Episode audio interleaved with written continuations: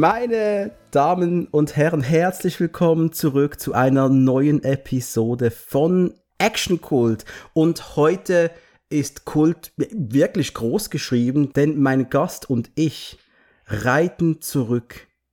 Nicht nur ins Jahr 1960, nein, wir reiten zurück in den wilden Westen. Mit wem kann man besser auf dem Pferd sitzen als mit jemandem, der gerade eine Rückenoperation hinter sich hat. Deswegen herzlich willkommen zurück bei Action Cult, Steffen Anton. Ja, hallo, lieber Dominik. Schön, dass ich da sein darf. Und ähm, ja, ich freue mich auf unseren Ritt, auf unseren heutigen. Als erstes die Frage, kannst du denn momentan auf dem Pferd reiten?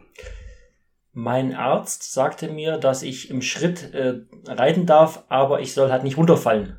Das wäre die Bedingung. ja, genau. vor allem, wenn etwas in deinem Schritt ist, musst du brutal aufpassen, das ist schon gefährlich. Das äh, ist richtig, genau. Äh, schön bist du wieder da. Ich glaube, das ist dein vierter oder bereits fünfter Besuch bei mir. Mhm. Und äh, ich habe immer eine riesen Vorfreude, weil ich weiß, wenn du da bist, muss ich meistens immer sehr viel lachen, aber ich habe das Gefühl, der heutige Film, der wird uns erfreuen, aber ich glaube, kaputt lachen werden wir uns heute nicht groß, oder?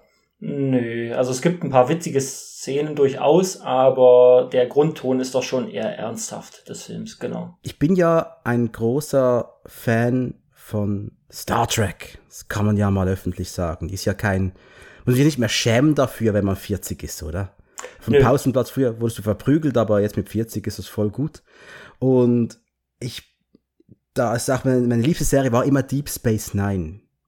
Und mein Vater und ich hatten immer einen Zweikampf, wenn es darum ging, wer darf den hausinternen Fernseher betreiben und bespaßen. Da war ich, der gerne Raumschiff Enterprise gesehen hat. Star Trek in allen Formen, Comedy-Serien, Action-Serien. Und da war mein Vater, Eishockey, 100 Meter Langlauf, äh, Tour de Suisse, Tour de France, Schlag mich tot, Spengler Cup an Weihnachten. Kennst du den Spengler Cup zum Beispiel? Sag das was? Nee, ich kenne Egon Spengler. das ist auch gut. Da hätte ich lieber gesehen. Den Egon Spengler Cup hätte ich lieber gesehen als den sogenannten Spengler Cup. Das ist immer so ein Schweizer Eishockey-Turnier in Davos, wo äh, da wird Team Kanada eingeladen und Team Schlag mich tot und dann ist bis Neujahr wird komplett durch Eishockey gespielt. In der Zeit, wo du frei hast. Das ist quasi die vier Schanzentournee des Eishockey, oder? Ja, ja, Ken aber wirklich. Kennst du die vier Schanzentournee? Kennt man die in der Schweiz? Ja, natürlich, klar. Obwohl die ja, die Schweiz darf da ja nicht mitmachen. Ne? Das ist eigentlich phänomenal. Die, es gibt äh, vier Springen, zwei in Deutschland und zwei in Österreich. Warum äh, ist da in, äh, in, der Schweiz kein Austragungsort? Warum fragst du das mich? Ich meine, Berge hättet ihr ja auch, aber egal. Ja, schon. Aber äh, keine Ahnung. Vielleicht sind wir einfach nicht gemacht dafür. Ich weiß es nicht, keine Ahnung. Aber ähm, es, ich habe da beim Vater diese Kämpfe gehabt über den Fernseher. Habe auch oft gewonnen, muss ich ihm zugestehen. Also das, ja, habe immer ein Zeug schauen können, wenn es ging. Aber er hat dann auch so eine gewisse Antipathie entwickelt mit Star Trek weil er wusste, das ist, das nimmt ihm Eishockey-Zeit weg und äh, trotzdem, es gab eine Folge, da habe ich ihm gesagt, jetzt musst du zuschauen. Denn die Folge hieß The Magnificent Ferengi, die glorreichen Ferengi, und das war nämlich ein Science-Fiction-Spin-off des Films, den wir heute besprechen. Die glorreichen Sieben. Und mein Vater, das war einer seiner Top 3 Filme des Lebens gewesen, die glorreichen Sieben, Gesprengte Ketten und Der längste Tag. Das sind die Filme, die für meinen Vater stehen. Ist einfach so. Ja. Was ist deine Geschichte mit, mit diesem Film, Steffen? Was, wie, wie, wie, wie genau hat der für dich eine Bedeutung? Also ich, ich, ich schließe mal aus der, aus der Hitliste deines Papas, dass er Steve McQueen-Fan ist. ähm, offensichtlich. Nee, ähm, ich muss sagen, dass auch bei mir meine eigene Geschichte mit die glorreichen Sieben mit meinem Papa angefangen hat. Also irgendwie ist es schon, scheint das so, scheint das so gang und gäbe zu sein bei jemand unseres Alters. Ähm, irgendwann, also Western war immer so ein Genre, was mein Papa mochte. Und äh, er ist ja in der DDR, also wir sind ja in der DDR aufgewachsen und in der DDR gab es ja auch Kino. Ja, ähm, aber das muss man sich nicht ganz so vorstellen wie das im Westen das Kino, weil es kam, äh, es gab viele Filme, die einfach nicht gezeigt werden durften, weil die nicht so ins System reingepasst haben, ne? Diesen Sozialismus. Aber ähm, ein Film, der gesendet wurde im, im, oder ausgestrahlt wurde im, im ostdeutschen Kino, war Die glorreichen Sieben.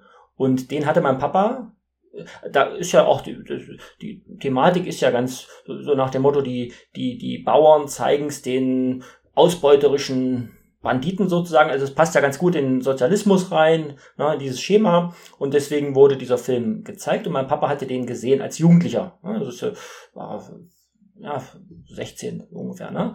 Ähm, ja, und irgendwann eines, eines Tages, Ende der 80er, sagte er zu mir, du, heute Abend kommt die glorreichen Sieben im Fernsehen. Ich sage, was ist denn das? Sagt ja, es ist ein Western, ist, der ist, den, der ist toll, den können wir anschauen. Ja, Mama, Mama hatte nicht viel Mitspracherecht damals, so Samstagabend, du, wie du auch gerade sagtest, äh, Fernsehprogramm wurde hauptsächlich durch mich oder beim Papa bestimmt. Ja, und da war natürlich für mich klar, Western als 10-, 11-Jähriger, Western ist natürlich super, glorreichen Sieben. Und da haben wir den, da habe ich den Film zum ersten Mal gesehen. Also für mich hat der fast die gleiche Bedeutung eigentlich wie für dich, muss ich sagen, äh, weil ich es halt auch mit meinem Papa verbinde und weil ich ihn als Kind das erste Mal gesehen habe. Genau. Mhm. Und das war bei uns dann auch so, dass ähm, ich habe angefangen, Filme, speziell ältere Filme zu schätzen, als ich etwa hm, 16, 17 war und habe dann versucht, mit meinem Vater so viel wie möglich zu schauen, auch weil ich wusste, er kennt das Zeug und hat sich Freude dran, das mit mir zu schauen. Wir haben die alten Hitchcocks geschaut, wir haben diverse McQueen-Filme geschaut und aber gesprengte Ketten, der war schon viel früher.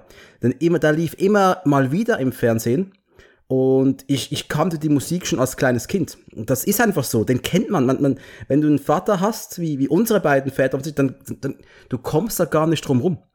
Und ähm, ich kann auch sagen, ich habe den Film zehn Jahre nicht gesehen. Mhm. Jetzt. Weil mein Vater ist vor zehn Jahren gestorben. Ich habe den bis vor ein paar Tagen nicht angefasst. Die glorreichen Sieben oder gesprengte Ketten? Die, sorry, die glorreichen okay, Sieben. Okay. Nicht angefasst mhm. seit zehn Jahren. Mhm. Gesprengte Ketten habe ich mal gesehen, da, das ging gut, aber ich habe da irgendwie eine Hemmschwelle gehabt den anzufassen. Ich merke gerade, diese Episode wird gerade massiv emotionaler, als ich, als ich das eigentlich wollte. Ähm, aber es ist gut, machen wir es. Ähm, äh, es ist schade, ein Werk so lange zu ignorieren. Und ähm, ich hab's, ja, war spannend jetzt mit 40 nochmals darauf zurückzublicken. Auf so ein Werk, das kann man auch sagen, das kann man auch nennen, Movies Our Daddies Taught Us, oder? Filme, die unsere, unsere Väter uns beigebracht haben, oder? Ja, ja, das äh, genau, das ist äh, genau, der gehört auf jeden Fall zu diesem Kanon dazu. Da kommt ein ausgekochtes Schlitzohr übrigens witzigerweise auch äh, zählt auch zu diesem Kanon und auch viele viele Bud Spencer Filme, ähm, die ganzen Winnetou, die ganzen Karl May Filme, das waren alles so die Filme, alles so die Filme, die ich mit meinem Papa eigentlich in den 80ern, in den späten 80ern zum ersten Mal gesehen habe, ne? Also von daher, ja, das kann ich so unterschreiben. Und dann war und ist die glorreichen Sieben ja auch noch ein Western, der nicht nur einschlägigen Filmfreunden bekannt ist, der wird ja auch als, jo, ich, kann man da schon von einem Meisterwerk sprechen? Ich bin nicht sicher. Irgendwas ein hoch angesehener Film. Ja. IMDb 7,7 Rating. 7,7, ja. Ist, kann man eigentlich, ist eigentlich, will ich sagen, der Western schlechthin. Also es gibt noch äh, andere, Rio Bravo oder, oder auch 12 Uhr mittags oder so, die sicherlich auch äh, damit reingehören. Äh, und der Glorreichen Sieben war ja auch relativ spät innerhalb des der Glanzzeit des, des amerikanischen Western, aber äh, doch, äh, ich, ich glaube, das ist von der Handlung her auch ein Film, der vielleicht sogar Menschen gefällt, die nicht unbedingt jetzt große Western-Fans sind, weil er einfach eine, eine, eine, eine sehr klare Handlung hat und, und auch eine, eine sehr spannende Handlung hat. Und man kann sich ganz gut da irgendwo reinversetzen. Und es wurde ja dann letztendlich auch es war ja die, die Schablone für vieles, was danach kam. Also guck dir mal eine Folge vom A-Team an. Jede Folge vom A-Team ist eigentlich äh, eine Rekapitulierung von, von die glorreichen Sieben. Ja, letztendlich äh, ist es immer so. Ne? Man verbarrikadiert sich dann, dann kommen, greifen die Bösewichte zum ersten Mal an und dann, jetzt sind wir schon richtig drin in der Handlung, aber ich, ich musste das jetzt kurz loswerden, weil es ist wirklich so, dass es dieses, dieses Handlungsgerüst, also das gab es ja auch vorher schon, Ne? Und, und danach dann äh, auch wieder. Also sprich, das ist relativ ähm, gut anzuschauen, auch vielleicht für, ich, für jemand, der nicht unbedingt Western-Freund ist.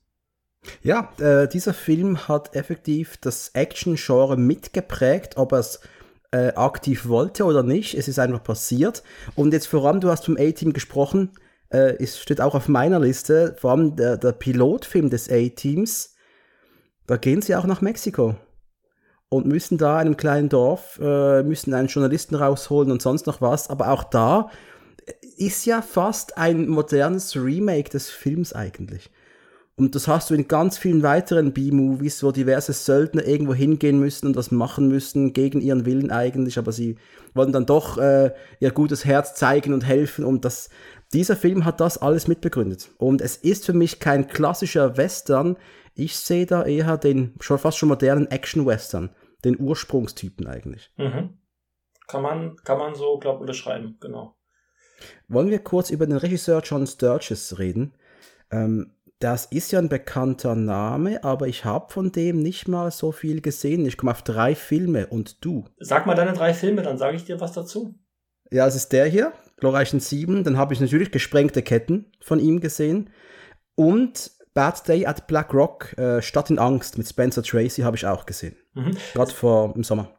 Es gibt übrigens, ähm, da gibt es auch, wie heißt der im Original? Sag's mir nochmal kurz. Äh, Bad Day at Black Rock. Es gibt eine A-Team-Folge, die heißt auch so, ne? Und es gibt eine Night Rider Folge, die ist fast gleich. Es gibt äh, und die A-Team Folge ist wiederum eine, wo eine Motorradgang eine eine Stadt terrorisiert und die ist auch wieder eins zu eins tupfengleich ähm, wie die glorreichen Sieben letztendlich. Also das ist eine meiner Lieblingsfolgen des A-Teams. Bad Day at Black Rock. Ne? Und die Night Rider Episode, die heißt auch fast gleich und da kommt auch eine Motorradgang in die Stadt Ach. und terrorisiert ein Dorf. Ja, also von daher, da sind es halt die Motorräder, früher waren es die Pferde. Ähm, genau. Ich muss zugeben, John Sturges, ähm, da ist, da bin ich auch noch relativ lückenmäßig unterwegs. Also ich habe, ich wüsste jetzt gar nicht, ähm, dass ich außer die glorreichen Sieben noch einen John Sturges Film gesehen hätte. Also da muss ich äh, zugeben, mehr Culpa. Ähm, ja. Also was ich dir direkt mitgebe. Gesprengte Ketten, The Great Escape, lieber Steffen, wirst du lieben. Ja. Das ist ein fantastischer Film. Ein unfassbar fantastischer Film. Den musst du dir geben. Und da ist gerade vor kurzem ein schönes Mediabook erschienen, das habe ich mir schon geholt. Und äh, hey, der muss auf deine Watchlist und zwar relativ weit oben. Der steht auch auf der Watchlist schon länger. Allein schon aus dem Grund, aus zwei Gründen eigentlich. Der eine Grund ist der, dass der Film ja in Deutschland gedreht wurde zum Großteil und ich gerne, und da die Locations ja relativ einfach zu erreichen sind für mich. Und zum anderen natürlich die äh, zahlreiche Erwähnung in äh, Quentin Tarantinos Once Upon a Time in Hollywood, wo dann Leonardo DiCaprio fast eine Rolle bekommt, also die von ihm gespielte Figur hätte fast die Hauptrolle bekommen von Steve McQueen, aber nur fast gibt's halt so in dieser fiktiven Vergangenheit. Und deswegen sind es also zwei Gründe, warum ich diesen Film unbedingt sehen möchte, aber mir einfach manchmal die Zeit fehlt oder einfach die Gelegenheit gefehlt hat. Ich habe noch einen dritten Grund. Ja. Hast du die Simpsons gesehen? Die Simpsons, also gibt es wahrscheinlich eine, eine, Folge, die sich darauf bezieht, oder? Ja, in der, äh, einer der frühen Staffeln muss Maggie in den Kindertageshort und wird da von der äh, Betreuerin ja fast schon misshandelt, eingesperrt in Einzelhaft. Und da kommt auch der Moment, wo eines der anderen Kinder Maggie noch einen Ball zuschmeißt und Maggie dann auch in ihrem abgedunkelten Zimmer sitzt und mit der gleichen Musik wie Steve McQueen im Film den Ball an die Wand schmeißt und wieder auffängt dutzende Male. Ist genau das gleiche. Es ist großartig und allein schon auch eine Szene, die ich meinem Vater damals habe zeigen müssen, da hat sie witzig gefunden. Mhm. Und es gibt noch eine Serie, die heißt Ein Käfig voller Helden, Hogan's Heroes. Die ist ja, glaube äh, thematisch auch ähnlich wie gesprengte Ketten, ne, glaube ich. Also es geht ja auch um ein Gefangenenlager und verschiedene Nationalitäten, also Engländer, Franzosen, ähm, was auch immer. Ähm, die ist natürlich eher klamaukig, schon klar, aber die Thematik ist, glaube ich, eine ähnliche, wie bei Gesprengte Ketten. Oder? Mm -hmm. Ich kenne die nur vom Hören sagen, habe die nie gesehen. Musst, musst du dir mal anschauen. Das ist halt so eine 60er Jahre Comedy-Serie und äh, ist natürlich die, die Stereotypen, die da gezeichnet werden, gerade von den dummen Deutschen, die sind natürlich äh, äh, bisschen verharmlosend in Bezug auf das, was äh, wirklich passiert ist und auch so, so generell. Ähm, aber trotzdem einfach mal anschauen und Gehirn abschalten Und dann ist die, kann die witzig sein, die, die Serie. Also die, da ist dann auch so Lacher hinten äh, so, so eingebaut, dieses Kent Laughter, im Prinzip diese äh, Lacher aus der Konserve.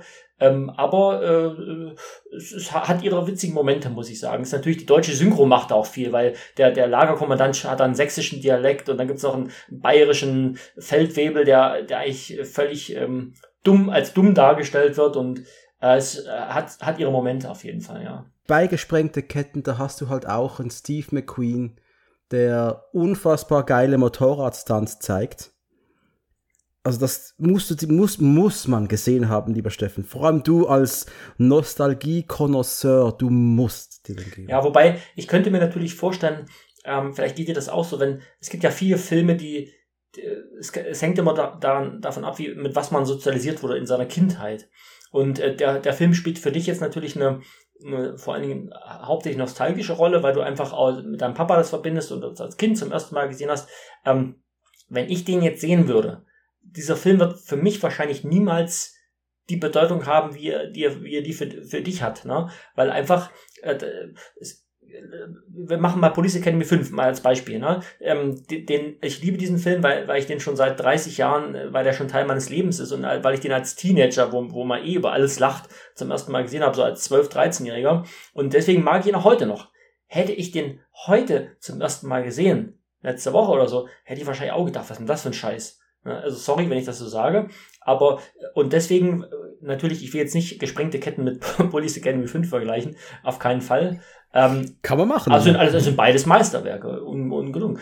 Ähm, aber du weißt, was ich meine, ne? Dieses, dieses ähm, wenn man einfach, ja, sage ich mal, einen Film als Kind vielleicht zum ersten Mal gesehen hat, dann war die Begeisterungsfähigkeit auch noch größer in, in gewisser Hinsicht und dann äh, hat man vielleicht so, so eine gewisse Brille auch, mit der man durch die man als Erwachsener noch drauf schaut. Und dann hat der Film vielleicht noch eine andere Bedeutung, wie wenn man den jetzt, weil der ist ja schon, der hat ja schon 50 Jahre, 60 Jahre auf dem Buckel, der Film. Und ähm, heute ist ja die ganze Dynamik des Filmemachens ganz anders. Und aber ich will da jetzt gar nicht äh, das in Abrede stellen. Also der wird mir sicherlich gut gefallen und ich werde ihn auch auf jeden Fall anschauen. Aber wie gesagt, ich glaube, es kommt immer auch ein bisschen drauf an, wann man gewisse Filme einfach zum ersten Mal gesehen hat, in welcher Phase des eigenen Lebens. Ja, verstehe deine Argumentation völlig, muss aber auch sagen, dass wir hier wirklich von Meisterwerk reden. Und das ist einer, der The Great Escape war einer der Filme, die ich zuerst aus dem, aus dieser Connection gehört meinem Vater, weißt du, kennst du? Vaterfilm, den habe ich gesagt, nee, das ist auch meiner, der gehört auch mir. Jetzt Glorreichen 7 ist eher so, dass das ist einer meiner Papa-Filme, aber die, Glor äh, aber die Great Escape ist, da, da habe ich schnell für mich auch entdeckt.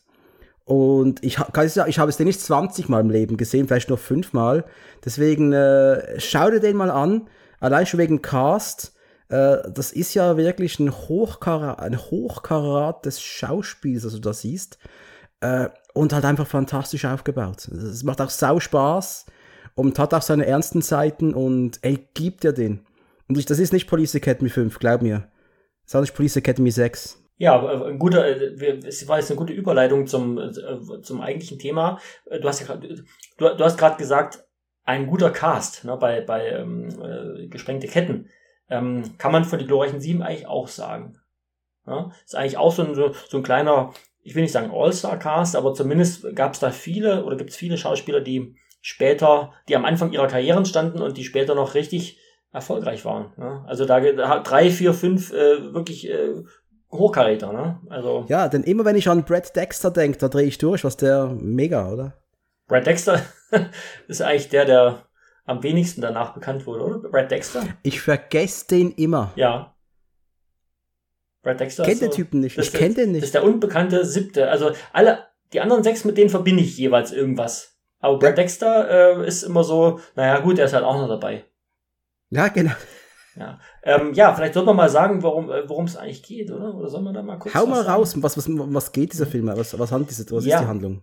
Also, äh, wahrscheinlich kennt kennt sowieso jeder, aber ich, ich mache es nochmal ganz kurz. Ich versuche es zumindest. Also, es handelt sich hierbei eigentlich um ein Remake eines japanischen Films aus dem Jahre 54, äh, Akira Kurosawas äh, die, die Sieben Samurai.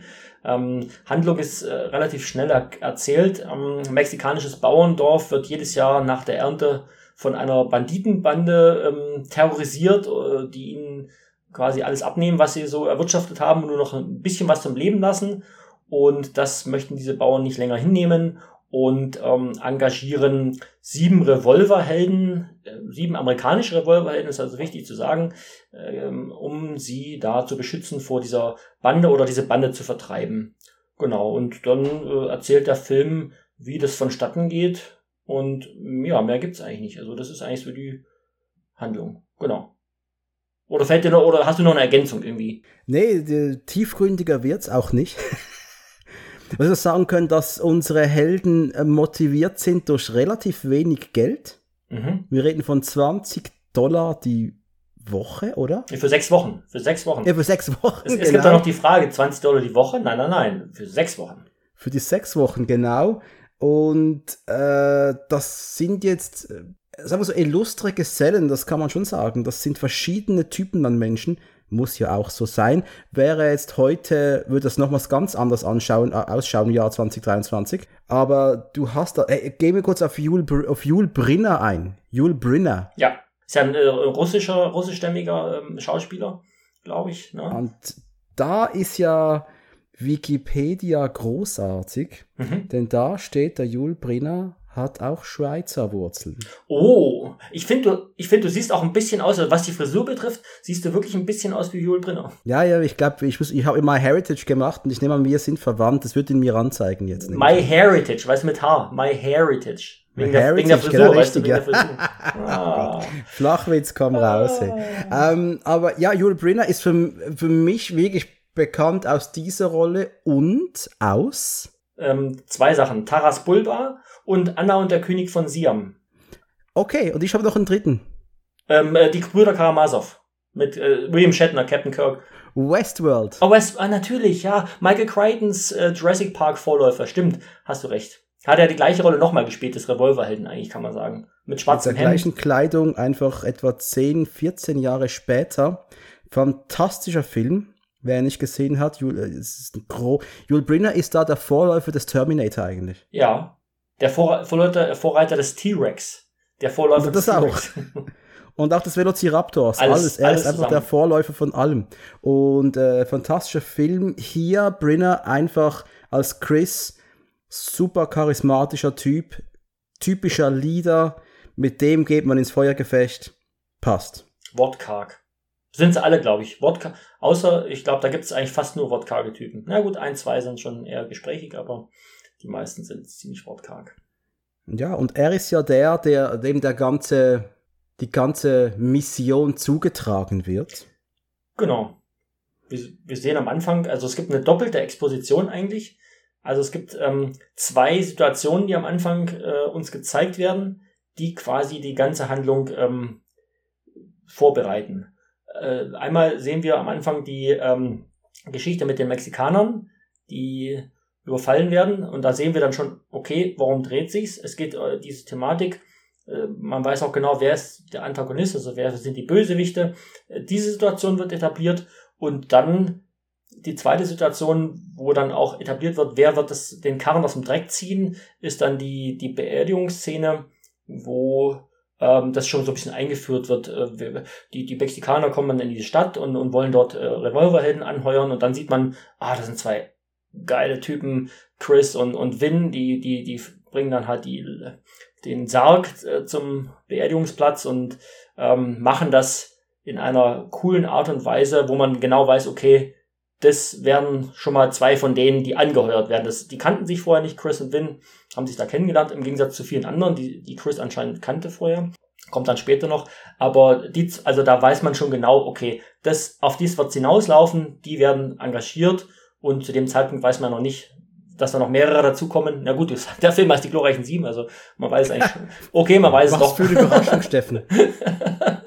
ähm, aber, ähm, und Chico wird ja auch schon, also Horst Buchholz, deutscher Schauspieler übrigens, äh, der wird ja auch schon eingeführt und da wird dann auch schon so ein bisschen diese Thematik eingeführt, dass er Be Bewunderer ist von Chris und, und da sich sie profilieren möchte. Genau. Und das sind diese zwei Expo also doppelte Expositionen im Prinzip, so aus filmtheoretischer Sicht. Und da ist dann alles der, der, der Samen gelegt für die weitere Handlung im Prinzip. Ja, äh, wird auch dem Zuschauer gleich mal gezeigt bei dieser ersten Action-Sequenz, was für krasse Typen der Chris und der Win eigentlich sind. Äh, richtige klassische Revolverhelden aus dem Lucky Luke Comic. Äh, passt. Die, die haben keine Furcht vor gar nichts, treten zu zweit gegen fünf Mann an. Chris kann sein, Chris kann am Stiefel die Streichhölzer anmachen, also das ist einfach mh, mm, genial. Wo, er hat da die Zigarre und die erste wird ja ausgeschossen, dann macht er sich nochmal eine an. Und äh, überall, ich glaube, als erste macht er am Stiefel an und als zweite macht er dann eine Kutsche irgendwie, macht er, reißt er den Streichholz an. Also, also da merkt man schon, okay, der Typ hat's drauf. Ja, und, und eben, das ist auch, Rauchen war damals noch voll ja, gut. Das war absolut laissez-faire. Ich meine, die alten Lucky Luke-Hefte, die ersten, haben wir ja schon mal drüber gesprochen, da hat er auch noch eine, eine, eine Kippe im Mund gehabt. Mittlerweile ist ja der, der, der, der Grashalm. Mhm. Kennst du die Story um Jule Brynner und Rauchen? Ist der nicht an Lungenkrebs gestorben? Nee. Mhm. Und hat vor seinem Tod noch einen Werbespot aufgenommen für die Zeit, wenn er gestorben ist, dass Leute gefälligst aufhören zu rauchen. Mhm. Und den findest du auf YouTube. Okay. Will Brinner Smoking Commercial. Findest du das gleich, äh, Guys, ich, ich habe nicht gewusst, was ich mir da antue, hört auf zu rauchen. Dann siehst du noch Jule Brinner 1925 bis 85 oder irgend sowas, keine Ahnung. Und da hast du dann auch aufgehört zu rauchen, oder? Nach dem, nach dem Spot. Direkt. Man soll ja nicht lachen darüber, aber ja, okay. Ist schon was ganz Spezielles, wenn du vor deinem toten Werbespot aufnimmst. Ja, für die schon. Zeit nach deinem Ableben, mhm. das hat schon was, wo ich sagen musste, uh, das ist, ähm, wow. Es ist ein Vermächtnis im Prinzip. Ja. Gibt mhm. Dümmeres. Ja. ja. ja. Steve McQueen. Steve McQueen. Steve McQueen. Der Ursprungs-Action-Held irgendwie. Ja. Er ist, er, er, es ist nicht Jules Brinner eigentlich, es ist wegen Steve McQueen, der für die Generation unserer Väter irgendwie so der Typ ist, der kernige Typ, ja. so will man eigentlich sein. Und ich verstehe es völlig. Was für uns Arnold Schwarzenegger, Sylvester Stallone und Bruce Willis waren und vielleicht auch Steven Seagal in Gottes Namen. Ähm, ich, ich, mag ihn zwar nicht, aber du, ich weiß, du feierst ihn. Ähm, das war halt für uns. Nein, ich feiere ihn nicht, Steffen. Hör auf, das zu sagen, stimmt nicht. Du, du, du, du magst doch äh, die Alarmstufe Rot, ist doch eine deiner. Mein Punkt ist, ich feiere nicht die Person. Okay. Ich mag die Filme. Okay. Und deswegen besprechen Jan und ich alle Filme von ihm, aber mit einem krassen Auge drauf, wie cringe der Typ eigentlich rüberkommt. Und wir fragen uns permanent, warum hat das uns eigentlich gefallen? Ich meine mich erinnern zu können, dass du mal irgendwann gesagt hast, was? Du hast Alarmstufe Rot noch nicht gesehen? Die musst du anschauen. Ja, musst du auch gesehen haben, okay, du Vogel. Und ich habe ihn nach wie vor nicht gesehen, weil ich auch ich, ich mag Steven Seagal nicht. Aber da spielt Erika Ellen ja, glaube ich, mit, ne? Und sie zeigt ihre Brüste. Oh, meine Frau ist gerade nicht im Raum. Also okay, alles klar. schau, schau ich an. Schau ich an. Nee, aber wie gesagt, ähm, äh, ich sag mal, was diese Actionhelden der 80er für uns so waren, das war, glaube ich, Steve McQueen das war so der erste richtige Actionheld eigentlich, ne, kann man fast sagen. Total, ja? total. Ja. Hat auch wirklich, das auch von, von den Darstellern hier, der, von dem ich am meisten gesehen habe. Mhm. Also seine Vita kenne ich massiv besser. Ich habe Papillon gesehen, The Getaway, ich habe Thomas Crown gesehen, ich habe Gott, was, was ich was, äh, Cincinnati Kid habe ich noch gesehen. Oh Gott. Bullet. Bullet, ja, B Bullet, logisch, Bullet. Der Blob. Der Blob, oh, ein Klassiker. Schrecken ohne Namen. Der Blob. Also das ist ein super Film und auch das Remake aus den 80ern ist gut. Und das Remake liegt bei mir noch ungesehen da in der neuen Blu-ray, habe ich neu geholt und ich will den sehen. Wenn bald. du auf 80er Horror stehst, schau dir das Remake vom Blob an. Super. Sehr schön. Ach, freue ich mich. Ja, Steve McQueen, der hier auf einen, auf einen Darstellerkollegen gestoßen ist mit Yul Brynner, an dem er sich bisschen mit dem er sich ein bisschen gefetzt hat auch. Ja. Da waren zwei Alpha-Tiere aufeinander gestoßen und beide wollten besser aussehen als der andere. Genau. Ich habe auch gelesen, dass der Steve McQueen dann immer mehr Stunt-Szenen, glaube ich, selber gemacht hat um ähm, herauszustechen. Ne? Äh, oder das haben wir eigentlich alle so ein bisschen gemacht. Also auch wenn ich zum Beispiel, ich greife jetzt mal vor, äh, Robert Vaughn, äh, die, die Szene, wo er erschossen wird, wo, wo, wo er so an der Mauer herabgleitet und die Lippe dann noch so am, am, am, an der Mauer quasi so, die Lippe noch so runtergleitet, also ganz theatralisch. Ähm, und dann so im, im, in der Hocke zum Liegen kommt, mehr oder weniger. Also ich glaube, da hat sich jeder immer noch mehr versucht zu profilieren in dem Film und das Hauptthema war natürlich zwischen äh, Steve McQueen und Jules Brinner. Das stimmt. Und Brinner und McQueen haben sich gegen Ende ihrer Leben doch noch ausgesprochen. Das habe ich irgendwo mal noch ja. nachgelesen können. Da gab es mal ein Gespräch und die beiden scheinen sich gegen Ende doch noch sehr geschätzt zu haben. Das ist ja schön. genau, also es, ich glaube, ähm, es gab da so ein, so ein Gespräch nochmal irgendwie, an, Anfang der 80er irgendwie, und da hat Steve McQueen sich nochmal bedankt bei Hugh Brinner, und da hat Hugh Brinner gesagt, hey, wofür bedankst du dich jetzt? Ich, äh, war doch mal voll scheiße mit uns und so. Und da hat der Steve McQueen gesagt, ja, du hättest ja auch mich aus dem Film rauskicken können, aber du hast mich geduldet sozusagen. Und dann hat Joe Brynner irgendwie geantwortet, ja, ich war halt der König und du warst der aufsässige Prinz. Das, jeder hat seine Rolle irgendwie. Also es war so, ja, richtige Aussöhnung würde ich es vielleicht auch nicht nennen, aber zumindest äh, sie waren dann fein miteinander, wie man heute so sagt. Also es war dann, es war dann okay. Ja, und aber ich finde ich finde es noch witzig, dass du im Film diese Animositäten zwischen den beiden nicht merkst. Ich habe ihm gedacht, die beiden sind dicke Buddies. Ja, genau. Das, das ist ja das schauspielerische Geschick äh, oder sage ich mal das, das Talent des Schauspielers, sowas dann einfach auszublenden oder, oder halt nicht vor der Kamera zu zeigen. Ja, ja. genau.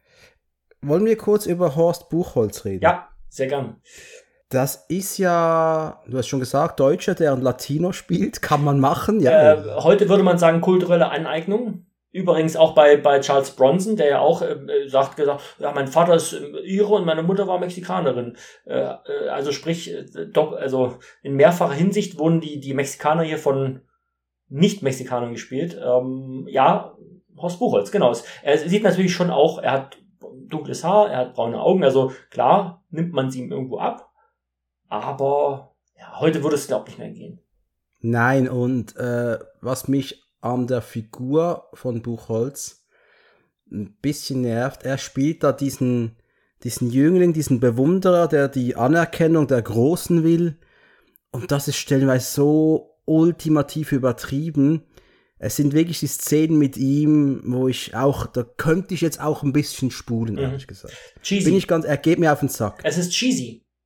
Es ist, ähm, es gibt eine Szene, die, die, äh, also du hast das ganz, ganz gut beschrieben. Also es geht mir ähnlich bei seiner Figur. Ähm, und zwar, wenn er, als ähm, er, das ist ziemlich am Anfang, als sie in das Dorf reinkommen und er dann die Glocke läutet und dann im Prinzip sagt, ja, hier, ich und meine Männer sind jetzt hier und, und ihr Feiglinge, was macht ihr?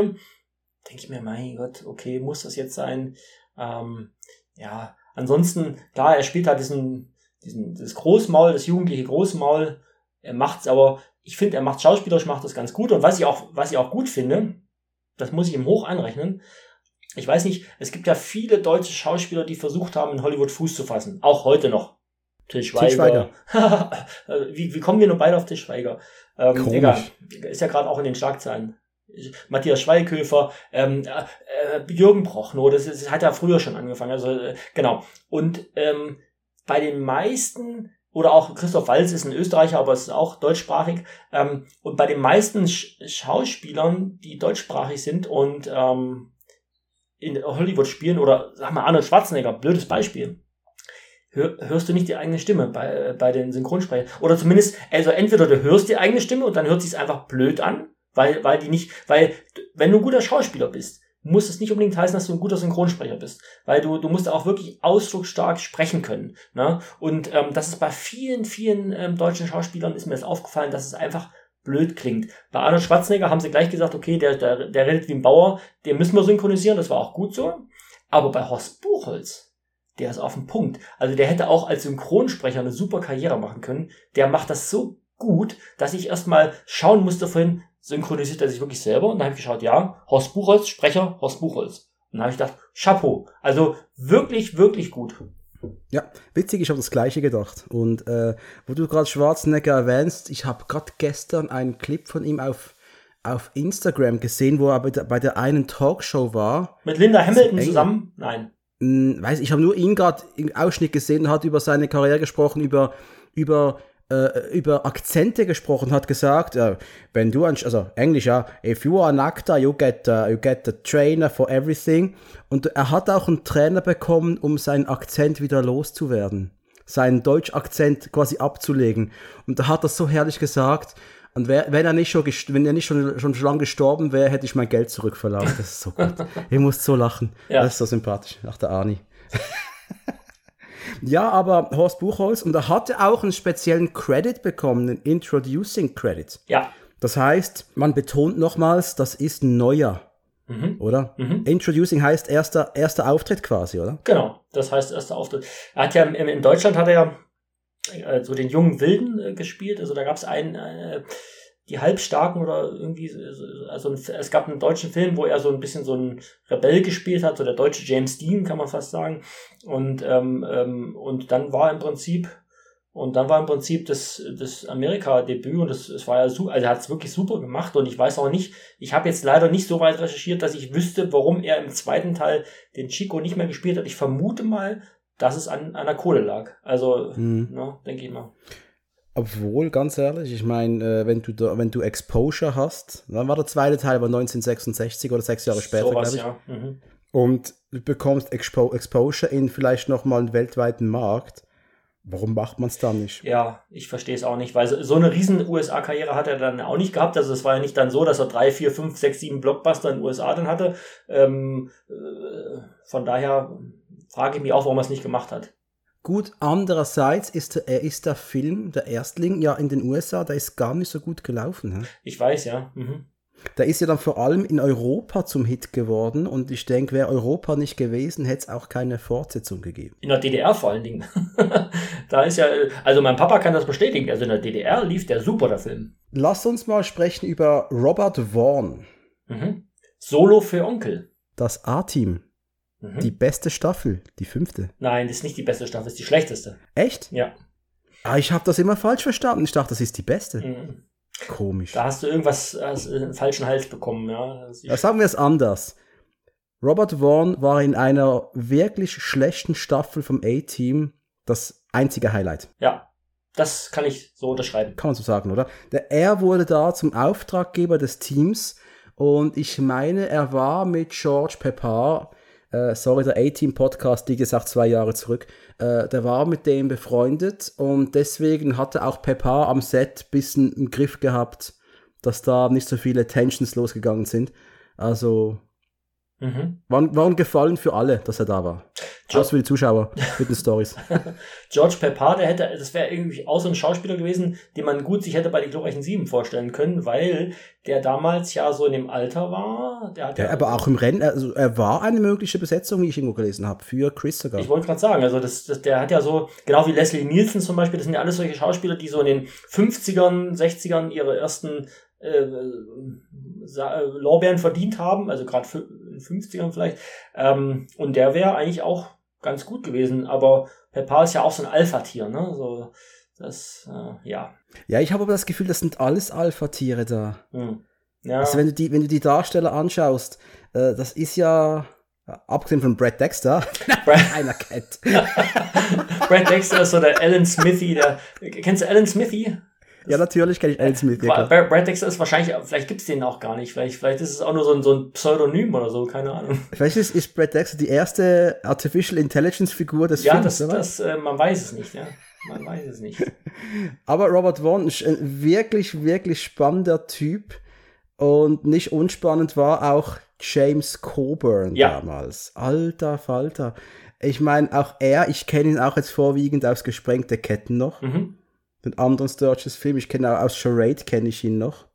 Und aus zig anderen Werken, wo er einfach immer den wortkargen Typen mit dem, ja, mit dem speziellen Gesicht. Da hat er so ein spezielles Gesicht. Mhm. Das findest du kein zweites ja, Mal. Das ist richtig. Also, ja. nicht, also nicht so wie dein, sorry. Was soll das? Er musste heißen? kurz sein, ja, sorry. Das ist okay, das ist okay, das ist okay. Meins findet man halt zweimal, ist aber auch okay. Ist egal. Das, weil es so schön ist. Ja, genau. Danke. Ähm, nee, äh, James Coburn finde ich, äh, also es war früher immer mein Lieblings-glorreicher Sieben. Also ich, ich muss wirklich sagen, also ich, ich finde das auch, also die Explosion, wie er eingeführt wird, er sitzt da so am Zaun und, und schläft und dann wird er zu so einem Messerwerf, äh, Pistolenduell herausgefordert, zweimal. Er wird gezwungen er wird dazu. Gez ja, wird gezwungen, er wird lieb gebeten und dann beim zweiten Mal macht er dann halt Nägel mit Köpfen oder Messer mit Griffen, je nachdem, wie man es nennen möchte. Aber ich, ich fand dieses Wortkarge, diese, diese Coolness, äh, Steve McQueen ist auch ein cooler Typ, aber, aber, aber James Coburn, der hat das irgendwie noch, also für mich als Kind damals, der hat mir am meisten fasziniert, weil ich dachte auch, hm, der, der, der kann mit, ist der Beste mit Messern und der Beste mit, mit Pistolen. Das wird ja auch so gesagt, er ist ja der Beste mit, mit der Pistole und der Beste mit dem Messer irgendwie. Und ähm, dieses Wortkarge und auch dieses spezielle Gesicht von ihm und was du vielleicht nicht wusstest, James Coburn war ein Schüler von Bruce Lee. Mhm. Bruce Lee hat nämlich ähm, durchaus auch, ich glaube auch sogar Steve McQueen, weiß ich jetzt nicht, glaube auch sogar. Also äh, Bruce Lee hat diverse Schauspieler in diesem Jeet Kune Do, also diese Kampftechnik, die er hatte, unterwiesen. Also der ist ja dann irgendwann nach Amerika gegangen, mal wieder. Also der ist ja ein ich schweife gerade ab, weil ich meine vor kurzem auch eine Doku über Bruce Lee gesehen habe, in San Francisco geboren, dann nach China, nach Hongkong zurück ähm, und dann aber wieder zurück nach Amerika und hat versucht, dort sein Glück zu machen, 1960 oder so. Und dann hat er in, in Green Hornet, glaube ich, mitgespielt und dann kam er, und dann ist er wieder nach China und da ging ja der Erfolg dann richtig los. Aber als er in den USA war, hat er ja als Stunt-Koordinator, als Kampfkoordinator für viele Filme mitgewirkt. Ich sage nur Once Upon a Time in Hollywood, da ist ja ein Körnchen Wahrheit schon dabei. Ja. Und er hatte viele prominente Schüler, die er unterwiesen hat in seiner Kampfkunst. Und dazu gehörte, meine ich, auch James Coburn. Das wollte ich jetzt einfach mal zum Besten geben, diese Insider-Info. Und hat dann aus Wing Chun, der alten Kampfkunst, sein Cheat Kundo äh, entwickelt, mit Einflüssen von anderen Kampfkünsten. Und ach Gott, es kommen die Kampfkunstexperten und werden mich korrigieren, deswegen sage ich zum Thema absolut nichts mehr. Ja, das war eh schon zu viel wahrscheinlich, was wir jetzt gesagt haben. Viel zu viel. Ja, das ist ein spezieller Haufen, die Kampfkünstler. Die sind alle sehr typiert, wenn man da was Falsches sagt. Und deswegen, sorry, wir wissen es nicht besser. Steffen hat angefangen, schreibt ihm die bösen Briefe. Wir bitte. haben jetzt einfach mal unser Laienwissen hier preisgegeben. genau. Und Coburn, ich hab's ganz vergessen, der hat auch noch in einem anderen richtig geilen Film mitgespielt. Und zwar Pat Garrett jagt Billy the Kid von Sam Peckinpah. Kennst du den? Nein, es steht aber auch auf, also es sämtliche Filme von Sam Peckinpah, also ich habe jetzt, ich glaube, Bonnie and Clyde war ja auch von Sam Peckinpah, meine ich, ne? Ähm, und äh, dann irgendein, also Sam Peckinpah ist noch ein Regisseur, den ich viel zu wenig gesehen habe, aber wo alle Filme eigentlich, die ich noch nicht kenne, noch auf der Bucketlist stehen. Aber nein, den habe ich nicht gesehen. Und du hast da einfach den Country Star Chris Christopherson als Billy the Kid und das muss man sich einfach mal geben. Okay, da sind wir wieder bei ein, äh, nicht ein Ausgabe Schlitzohr, aber bei Convoy sind wir dann ja wieder, ne? Das, Sam, äh, Second Peckinpah, natürlich, Convoy habe ich natürlich gesehen, äh, äh, haben wir ja auch ähm, schon mal drüber gesprochen, indirekt, als wir über äh, Smokey and the Bandit gesprochen haben. Ja, und ganz ehrlich, wenn du, lieber Steffen, Chris Christopherson magst als Darsteller, dann schau dir doch mal Fire Down Below an, ist ein wunderbarer Film. Ist ja der Bösewicht. Toll. Okay. Toll.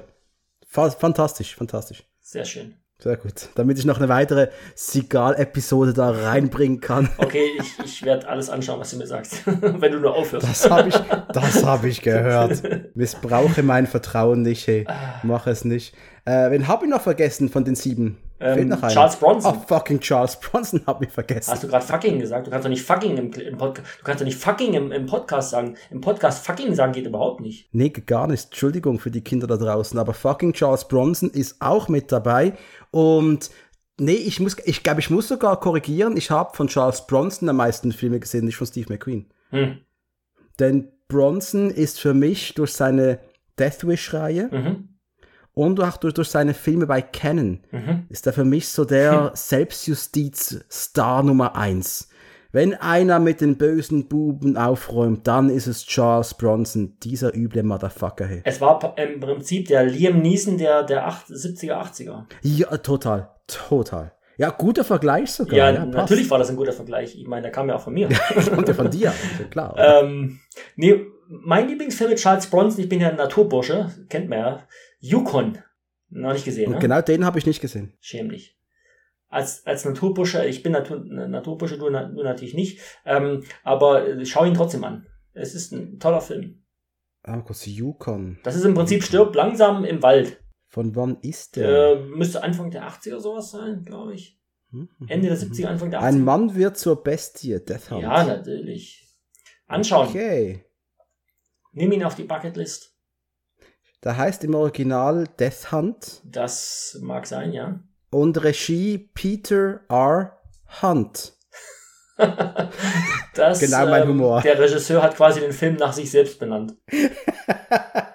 ist genau mein Humor, aber danke, wird, äh, wird notiert. Das ist wär, das, das wie wenn du jetzt einen Film drehen würdest, der heißt Todeshug. und, und der hat dann gesagt, komm, ich mache einen Film, der heißt Death Hunt. Ja? Hey, Death Hug, der Todes, die Todesumarmung, das wär's doch, oder? Oh ja, das stimmt. Das Stimmt. Hat was, hat was. Ich habe da Potenzial. Ähm, ja, Charles Bronson, was da sonst noch Filme von ihm, die du kennst? Ja, die Deathwish-Reihe natürlich, klar, äh, und, und, und Yukon. Wie gehst du mit der Deathwish-Reihe? Wie kommst du mit der klar? Ja, es ist also äh, wurde jetzt im Laufe der, der, der Fortsetzungen auch nicht besser, sage ich mal. Aber ähm, sind also, aber aber sind so Schablonen eigentlich für diese Rachefilme der, der, der Neuzeit, also oder halt dieser der letzten 20, 30 Jahre. Also ich sage, ich habe ja nicht umsonst gesagt, dass der Liam Neeson der, der, der 70er, 80er Jahre, ähm, das war schon ähm, irgendwo so ein, so, ein, so ein Vorbild und so eine Schablone. Und ähm, ja, ist jetzt nicht mein Lieblingsschauspieler, Charles Bronson, aber man kann die Filme durchaus ganz gut anschauen. Mhm. Ja. Ich kann mir eben gut mal vorstellen, die komplette Deathwish-Reihe Film für Film zu besprechen hier. Kommt dann vielleicht auf dich zurück mal? Sehr gerne, ja. Also äh, darfst du gerne machen. Gibt es denn sonst von dir noch was, äh, Charles Bronson-technisches, was du noch anzufügen hast? Oder Filme, die du ja, beim Bronson, das Problem ist beim Bronson, die Filmtitel von, die, von den Teilen, die, die, die, die Bronson-Filme, die fühlen sich im, wenn du die gesehen hast, die sind so alle so gleich. Und das, ich finde das mega schwierig, die auseinanderzuhalten, noch vom Titel her, aber gib mir kurz eine Sekunde. Ich habe erst gerade mal vor kurzem äh, Murphy's Law gesehen, mhm. der hat mir sehr gut gefallen, der heißt im Deutschen Murphys Gesetz. Äh, der Liquidator ist auch ziemlich geiler, harter Scheiß. Ähm, und es gibt noch einen Film, da spielt Bronson nur eine Nebenrolle, aber das ist aber auch was Hochwertigeres, muss ich sagen. Das ist von Regisseur Sean Penn. Mhm. Mhm. Sein erster, sein erster Film, den er als Regisseur gedreht hat. Und der heißt The Indian Runner. Mhm. Und der Film basiert auf einem Song von Bruce Springsteen. Also wenn du den Song kennst, kennst du den Film? Ich kenne weder das eine noch das andere. und äh, ich werde einst mal äh, mit dem guten Spike über diesen Film reden. Ich habe ihm die Disc schon organisiert. Äh, ein, ein wunderbarer Film zu einem wunderbaren Song oder umgekehrt. Es ist fantastisch. Und da spielt Bronson äh, ja, eine seiner letzten Rollen. Es ist wirklich nur eine kleine Nebenrolle, aber. Aus welchem Jahr ist der Film? Wann ist der Film? 91. Oh, okay, okay. Wann ist Charles Bronson gestorben, weißt du es? Ich glaube 94 etwa muss er gestorben sein. Hm. Ja, glaube ich zumindest. Kann ich gerade sagen. Ja, nee, Quatsch, 03. Was laber ich hier? Wir haben keine Ahnung, ey. Keine Ahnung, aber davon viel. Ja, richtig. Bei den Gegenspielern gibt es ja eigentlich nur eine Person, die man wahrnimmt. Und der Rest ist einfach Staffage. Der Rest steht da und, und ballert ein bisschen rum. Oder wird umgeballert. Wer ist denn der große Gegenspieler hier? Eli Wallach. Ich glaube, so wird er ausgesprochen, oder? Wird er so ausgesprochen? Ich glaube schon. Wollte extra dich sagen lassen.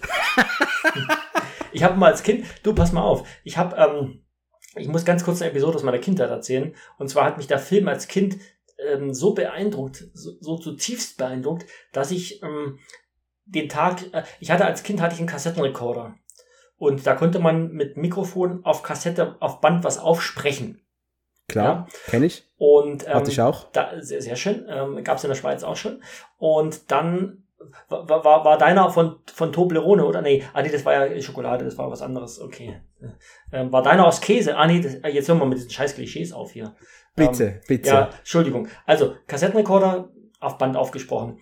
Und ich hatte damals auch einen Wellensittich. Also das, das hängt jetzt alles zusammen. Und zwar habe ich an dem Tag, nachdem ähm, die, die Glorchen 7 ich gesehen hatte, habe ich auf Band was aufgesprochen von diesem Film. Und zwar habe ich als Kind, als 10, 9, 10, 11-jähriges Kind, noch, noch nicht im Stimmbuch, also ganz, so eine ganz helle Stimme hatte ich damals. Und dann habe ich im Prinzip aufgesprochen, die glorreichen Sieben, ein Film von John Sturges aus dem Jahr 1960. Der böse Calvera reitet jedes Jahr mit seiner Bande in ein mexikanisches Dorf. Und also wirklich die Story im Prinzip. Und dann habe ich äh, quasi noch ein paar äh, Schauspieler erwähnt und habe dann gesagt, ähm, und äh, Calvera wird gespielt von Eli Wallach.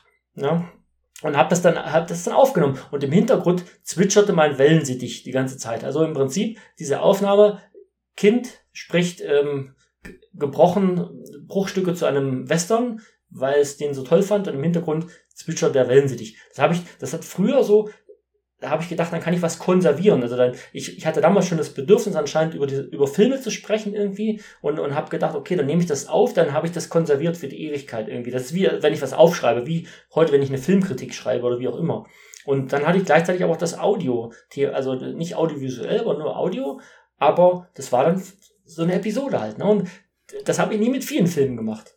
Also von, Frage. Ja. Gibt's diese Aufnahme nein, noch? Nein, nein, nein. Das ist so schade. Es ist so extrem, das könnte man, hätten wir jetzt einspielen können. Aber ich finde es so schade. Ich habe dann auch viele Kassetten damals dann wieder überspielt. Ich bin dann auch cool geworden irgendwann so, ne? So 12, 13, 14 wurde man dann cool und hat dann einfach, ja, beim Radio äh, Roxette aufgenommen oder irgendwas anderes dann aufgenommen. ja. Da ist man cool geworden, hat im Radio Roxette aufgenommen. Ja, man merkt, Steffen, du weißt, was cool war damals. Da fing es dann an mit, mit dem cool werden. Und dann hat man halt, man hat ja nur so drei, vier Kassetten gehabt als Kind. So, und so Leerkassetten. Und die hat man dann halt immer wieder überspielt, weil man was Neues dann drauf genudelt hat oder so, ne? Das heißt, ich habe nach dieser Kassette schon händeringend gesucht bei meinen Eltern und auch bei mir jetzt hier. Ich habe sie nicht mehr gefunden. Ich vermute, ich habe sie überspielt oder irgendwann weggeschmissen. Aber ich weiß noch genau, ich kann mich noch genau dran erinnern, wie das klang. Und ähm, also auf die glorreichen Sieben. Also das war für mich deswegen auch nochmal, es war für mich einschneidend und prägend. Ich musste über diesen Film sprechen, schon als Kind. Ich muss kurz eine Brücke schlagen zu einem ganz anderen Podcast, wo ich noch nie war und wohl auch nie sein werde. Und zwar die Rückspultaste. Denn der Sebastian und seine Kollegen da, die haben in ihrer Kindheit mit kleinen Camcordern diese frühen Aufnahmegeräte, die es gab, praktisch jeden Scheiß dokumentiert, haben nach Tagebücher geführt und die haben das Zeug noch. Und es hört sich jetzt komisch an, aber denen zuzuhören, wie die heute drüber reden, was die am 26. Juni so gemacht haben, und dann die entsprechenden Recorder-Einträge dazu von den Kids retrospektiv betrachtet, ist absolut fantastisch. Und äh, es gibt in einem Moment, wo Sebastian mit seiner Familie in den USA im Urlaub ist, und ich habe keine Episode mehr erwartet als diese, diesen Ferien, diesen Urlaubsbericht aus der Sicht eines Kindes, betrachtet von der erwachsenen Person dieses Kindes. Das ist fantastisch. Und es ist so schade, ich habe meine Tapes auch nicht mehr. Ich habe das nicht so exzessiv betrieben. Aber ich habe dir, glaube schon mal erzählt, dass ich Police Academy 4 damals aufgenommen habe und dann angefangen habe, auch Dinge einzusprechen. Komisch, dass ich heute einen Podcast habe. ähm, aber passt irgendwie. Also, ey, geil. Also, wer immer sowas gemacht hat. Aber ey, ich, ich finde das, also, äh, ich muss mir den Podcast mal anhören, weil ich finde das echt äh, spannend, was du gerade gesagt hast. Kannte ich nicht. Ähm, aber doch auch wieder so, dass man dann doch wieder zurückkommt zu diesen Sachen. Also, ich meine, dass diese, also, ich glaube, ich war aus, aus meiner Klasse damals der Einzige, der sowas gemacht hat. Und, und heute bin ich auch wahrscheinlich der Einzige, der aus meiner alten Klasse ab und zu mal einen Podcast aufnimmt, ne? Oder halt auch mal was schreibt für irgendwelche Magazine über Filme oder so. Ähm, das heißt, es lässt sich nicht los und du wirst schon früh geprägt, sag ich mal.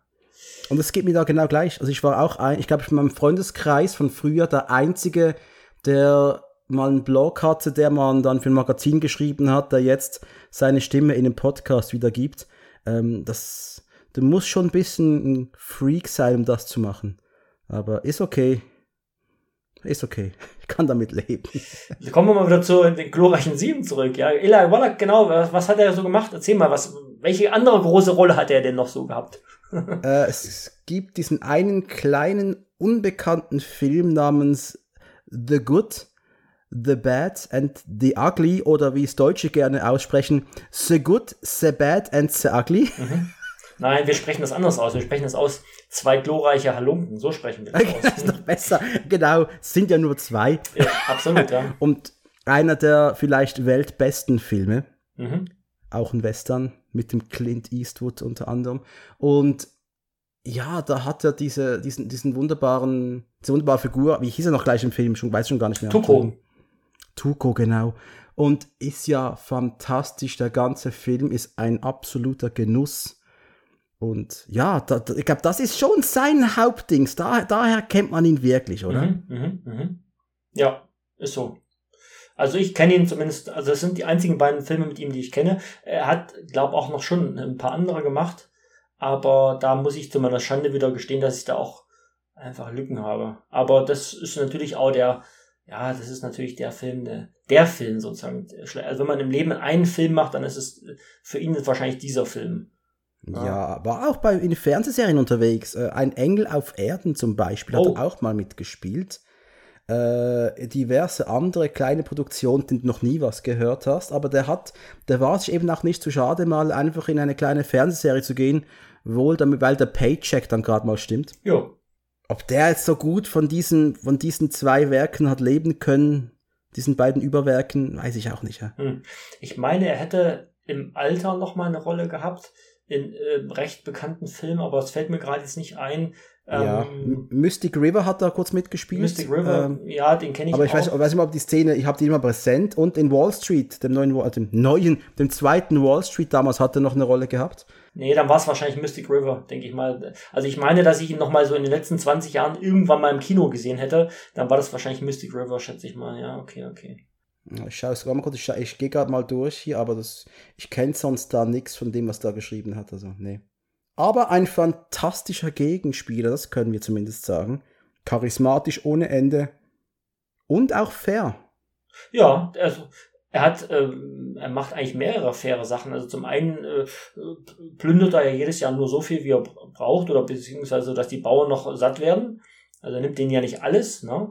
Und was ich natürlich auch ein bisschen unverständlich finde, und was natürlich letztendlich zu seinem eigenen Verderben beiträgt, dass er den glorreichen Sieben ihre Waffen, äh, also er sagt hier, verpisst euch, ähm, geht mal bitte hier und ihr, ihr reitet jetzt mal 20 Kilometer weit weg und dann kriegt ihr eure Waffen wieder. So, also keine Ahnung, wie weit die ja weggeritten sind, aber halt irgendwann kriegen sie halt ihre Waffen wieder. Ähm, weil er ursprünglich ja gesagt hatte, die Waffen bleiben hier. Ne? Dachte er, okay, alles klar. Ähm, und dann kriegen sie aber doch ihre Waffen wieder. Und das war natürlich der große Fehler. Aber es ist ein fairer Sportsmann, also muss man sagen, ja. Ja, Eigentor. Ja, genau. Ja, zum Film. Äh, der Ablauf ist ja wirklich folgendermaßen: die, die, die, die, die glorreichen Sieben werden angeheuert, gehen ins Dorf, lernen die Bewohner etwas kennen dieses Dorfes. Ich finde es, die Annäherung findet jetzt gar nicht so intensiv statt. Es gibt dann bald den ersten Angriff von Calvera. Ich habe immer, immer aufgeschrieben übrigens, das Casting, ähm, das Heldencasting, das äh, passiert um, also bis zur ungefähr 40., 41. Minute und da haben sie ihre, ihre sieben Leute dann zusammen. Hat das so lange gedauert? Ja, ja, das hat so lange gedauert. Und äh, die erste Konfrontation äh, findet äh, ungefähr bei der 70. Minute statt. Knapp 70. Minute. Und äh, vorher wird aber noch der, der Ort schön verbarrikadiert. Da werden noch Mauern errichtet und Netze gespannt und ähm, Gräben ge ausgehoben. Und dann gibt's noch ein bisschen Schießtraining für die, für die mexikanischen Bauern. Ähm, also das ist wirklich, deswegen hatte ich vorher gesagt, eine A-Team-Episode. Und ähm, was auch noch eine Parallele ist, die ich festgestellt habe, äh, kennst du, na, kennst du wahrscheinlich den Film äh, Die rechte und die linke Hand des Teufels. Natürlich Ähm, kenne ich den Film. Fallen dir da Parallelen auf zu Die glorreichen Sieben? Ja, massig. Ähm, massig. Genau, also das scheint mir so eine äh, Parallele zu sein und ähm, ist ja auch, ja, ist ja eine Parodie eigentlich auf auf die Italo-Western, aber auch auf, auf Western generell. Und ähm, ja, da äh, fallen doch einige Szenen auf, die da, die sich da wiederholen. Also deswegen, deswegen mag ich ja wahrscheinlich auch die rechte und die linke Hand des Teufels so gern, weil das einfach die glorreichen sieben Reloaded ist, wobei das ja bei dem Film nur, nur vier sind. Das ist ja Bud Spencer, Terence Hill und, und die zwei Kumpels da. Ähm, genau. Aber Aber auch Calvera wirkt ja auch so, als würde er in die rechte und linke Hand des Teufels wirklich fast schon eins zu eins persifliert werden. So habe ich es zumindest den Anführer von den Bösewichten damals Ja, auch genau. noch im Kopf. Richtig. Das ist ja wirklich fast schon eins zu eins, oder? Ja, genau. Deswegen ähm, äh, ist es so. Ja, genau, das kam mir auch so vor. Ja, und man, man verliert jetzt die, die, den zweiten Kampf, man wird weggeschickt und man kommt dann nochmals zurück, Mhm. auch wo, obwohl die Dorfbewohner es gar nicht wollen, um denen jetzt noch zu helfen. Genau. Also es gibt, ähm, auch wie beim A-Team kann man sagen, also es sind sehr viele Parallelen. Also es, beim A-Team ist ja auch so, der erste Ansturm der Bösewichte wird erfolgreich zurückgedrängt und dann schlagen die Bösewichte zurück und dann gibt's noch mal ein letztes Aufbäumen und das führt dann zum eigentlichen Sieg sozusagen und äh, das ist hier, äh, hier auch der Fall. Also ähm, ja, sie werden, sie werden quasi nach Hause geschickt sozusagen und dann äh, entscheiden sich aber dafür, ähm, nee, das lassen wir jetzt nicht so stehen. Da gehen wir nochmal hin in das Dorf, auch ohne Unterstützung der Bauern. Und äh, dann ist der Buddy Count ein bisschen anders. Ich habe mal den Buddy Count gemacht. Ich habe mal wirklich äh, mitgezählt. Ich habe ich hab mir mal Mühe gemacht. Ähm, es wird am Anfang wird ja gesagt, äh, ja, wie viele sind wir? Ja, sieben. Und wie viele sind die anderen? Ja, 30. So roundabout, ne? So wird ja, glaube ich, genannt, die Zahlen. Und wenn ich jetzt mal zusammenzähle, am Anfang wurden ja drei Späher schon mal ähm, äh, erledigt. Ähm, dann der erste Ansturm, da haben wir dann einen Body Count ähm, von 14, wenn ich richtig gezählt habe, da sind wir dann schon bei 17. Ähm, dann gibt's noch mal so ein, so ein kleines äh, Techtelmechtel, wo dann auch noch mal drei äh, erschossen werden, die dann so noch mal so nachkommen. Und dann gibt's ja eine Weile, wo nichts passiert.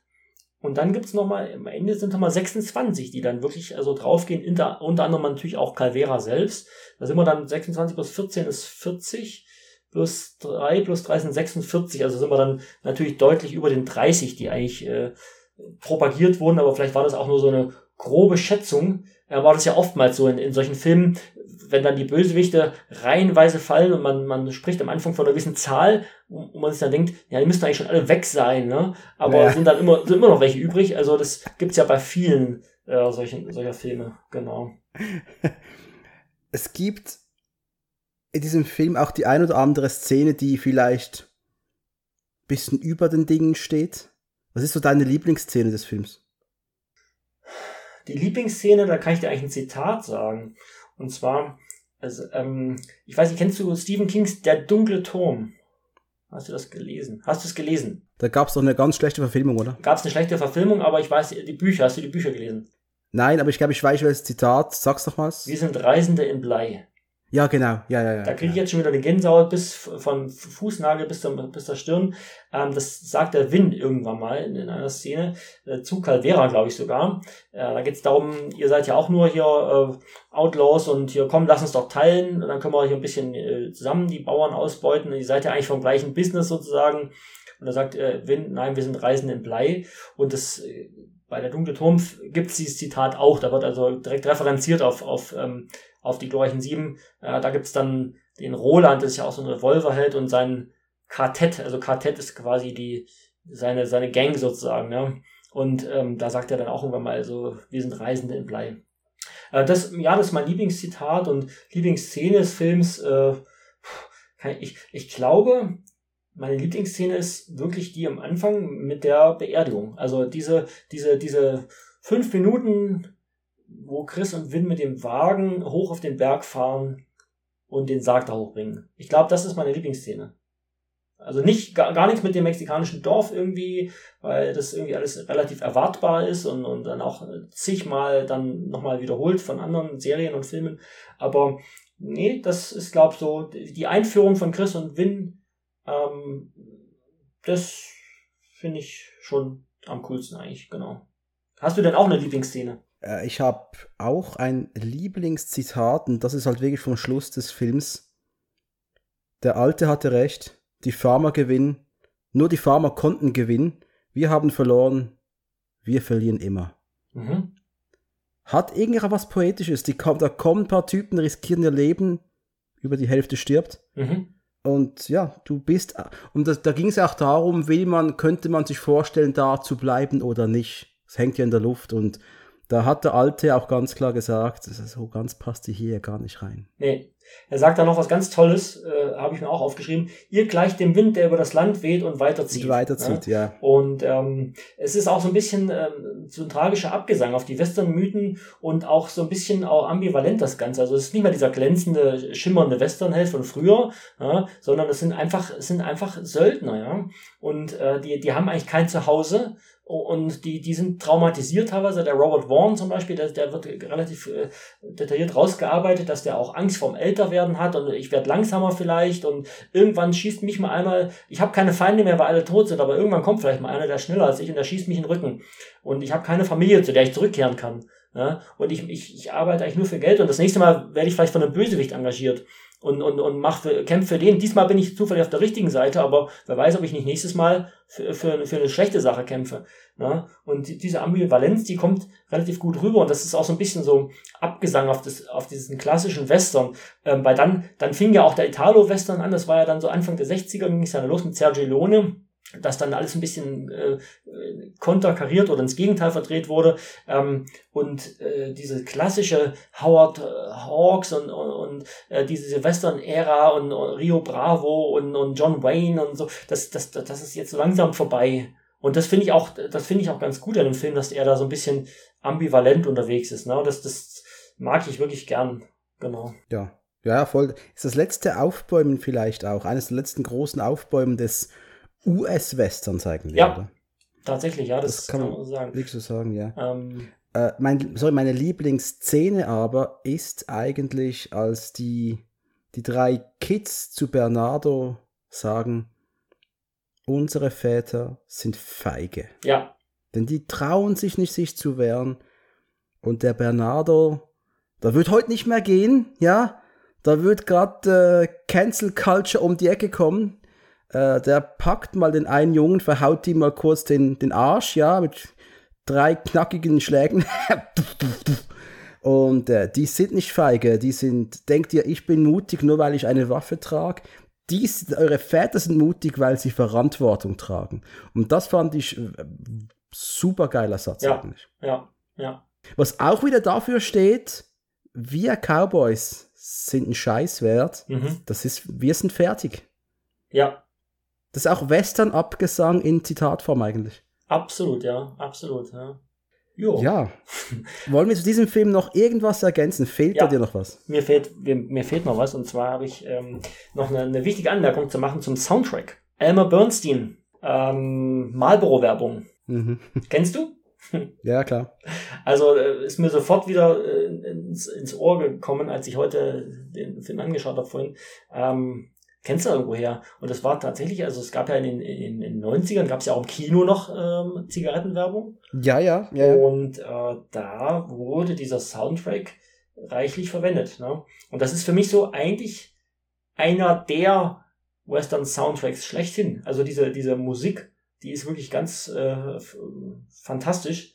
Und ähm, ja, also ich muss sagen, da Chapeau, Elmer Bernstein. Ja, Riesenteil. Also riesen, Riesenwerk, äh, was er da geschrieben hat musikalisch und hätte eigentlich einen Oscar verdient, oder? Hat er aber nicht gekriegt. Ha hat er nicht gekriegt, ne? Okay. Nein, aber ich glaube, er war nominiert dafür und war auch für die Rückkehr der glorreichen Sieben dafür nominiert. Okay.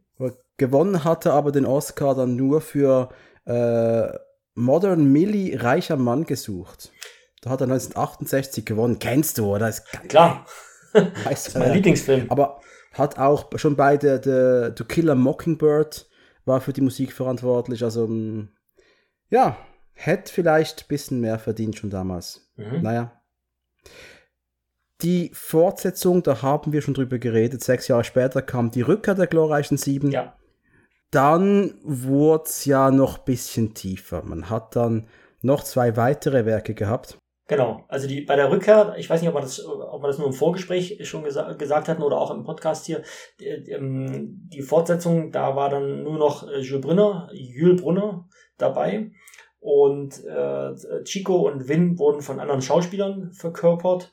Und dann gab es noch vier andere, weil die, die Bodycount war ja vier, also von den glorreichen sieben sind ja vier zu Tode gekommen. Ähm, und äh, genau, das, das war dann noch so halbwegs, zumindest einer war da noch da, also Jorinner.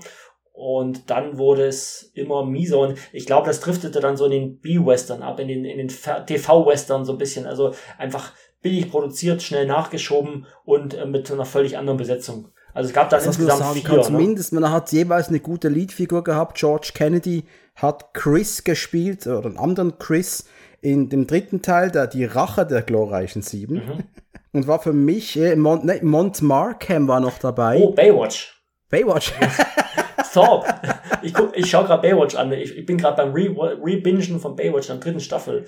Äh, deswegen Mont Markham. Bei aller Retro-Liebe. Ich habe es auch mal versucht. Läuft ja auf irgendeinem Sender. Ja, es Samsung läuft, es läuft in der Rotation gerade, ja. In der Rotation und ey, ich hab's versucht. Ey, das ist teilweise aber richtig Grütze. Schau dir, schau dir die erste Staffel an. Die erste ist noch richtig gut aus meiner Sicht. Ja, die war noch gut, oder? Die erste ist noch richtig gut. Und dann wurde er quasi, wurde er abgesetzt dann von NBC, weil es äh, mangels Erfolg. Und dann hat der David Hasselhoff die Produktion übernommen und hat dann, und dann ging es ja dann los mit der Oberweite und mit den gestählten Körpern. Und dann wurde es auch zur Seifenoper am Strand. Und das sind die letzten Staffeln sind nicht mehr anschaubar. Aber so bis zur, also die zweite ist noch okay, ja, aber die dritte also wir, die, wir haben, die dritte schauen wir jetzt noch an, meine Frau und ich, und dann machen wir einen Cut. Wir haben jetzt beide gesagt, okay, jetzt reicht, jetzt wird's dann wirklich zu gute Zeiten, schlechte Zeiten am Strand, irgendwie mit, mit, mit äh, Waschbrettbäuchen und gemachten Brüsten und das muss jetzt nicht mehr sein. Aber Monte Markham war ja so gerade in den ersten beiden Staffeln präsent, da war er dann gar nicht mehr dabei. Deswegen gerade noch ganz präsent bei mir im Kopf Baywatch. Ja. Ach ja, Nicole Eggerte. nee, die war ab der dritten Staffel erst dabei und die, die nervt mich jetzt schon kolossal. Also ich, ja, aber ich fand die damals, egal, komm, wir gehen zurück. Gehen zurück in Wilden Westen. Ja, genau. Ja, ähm, der vierte Teil, der Todesritter glorreichen Sieben. Das ist krass, ich weiß von diesen Filmen absolut nichts mehr. Eine völlig, völlig blank, aber Lee Van Cleef hat die Hauptrolle gespielt und das ist der, der Ninja-Meister. Hallo? Da schlägt sich dann der, der Kreis, schließt sich der Kreis wieder zu The Good, The Bad and The Ugly. Weil das war nämlich der dritte im Bunde neben äh, Clint Eastwood und, und Eli Wallach. Richtig. Mhm. Und du hast aber auch dabei gehabt äh, im vierten Teil Ed Lauter kennt man aus diversen Serien und Filmen. Du hast Gary Busey mit dabei. Ja. ja. Und Stephanie Powers. Die kennt man auch noch aus vielen Produktionen. Hart aber. Ich sag nur, hart aber herzlich, richtig. Und allein schon deswegen ist denn das vielleicht doch noch ein Ansehen wert. Ihr habt die Komplettbox und. Hm. Ich sag mal so, der, der vierte Teil, an dem, an dem Cast des vierten Teils sieht man dann schon so einen Generationswechsel. Weil das war dann schon, das waren dann schon so TV-Schauspieler der 70er, 80er. Äh, Gary, Gary Busey äh, hat auch äh, Filme gehabt in den 80ern, wo mir jetzt keiner mehr einfällt, aber ich, ich habe einige gesehen. Ähm, also ich kann dir noch einen nennen, wo Gary Busey eine großartige Rolle hat. Das ist ein kleiner Geheimtipp jetzt von mir.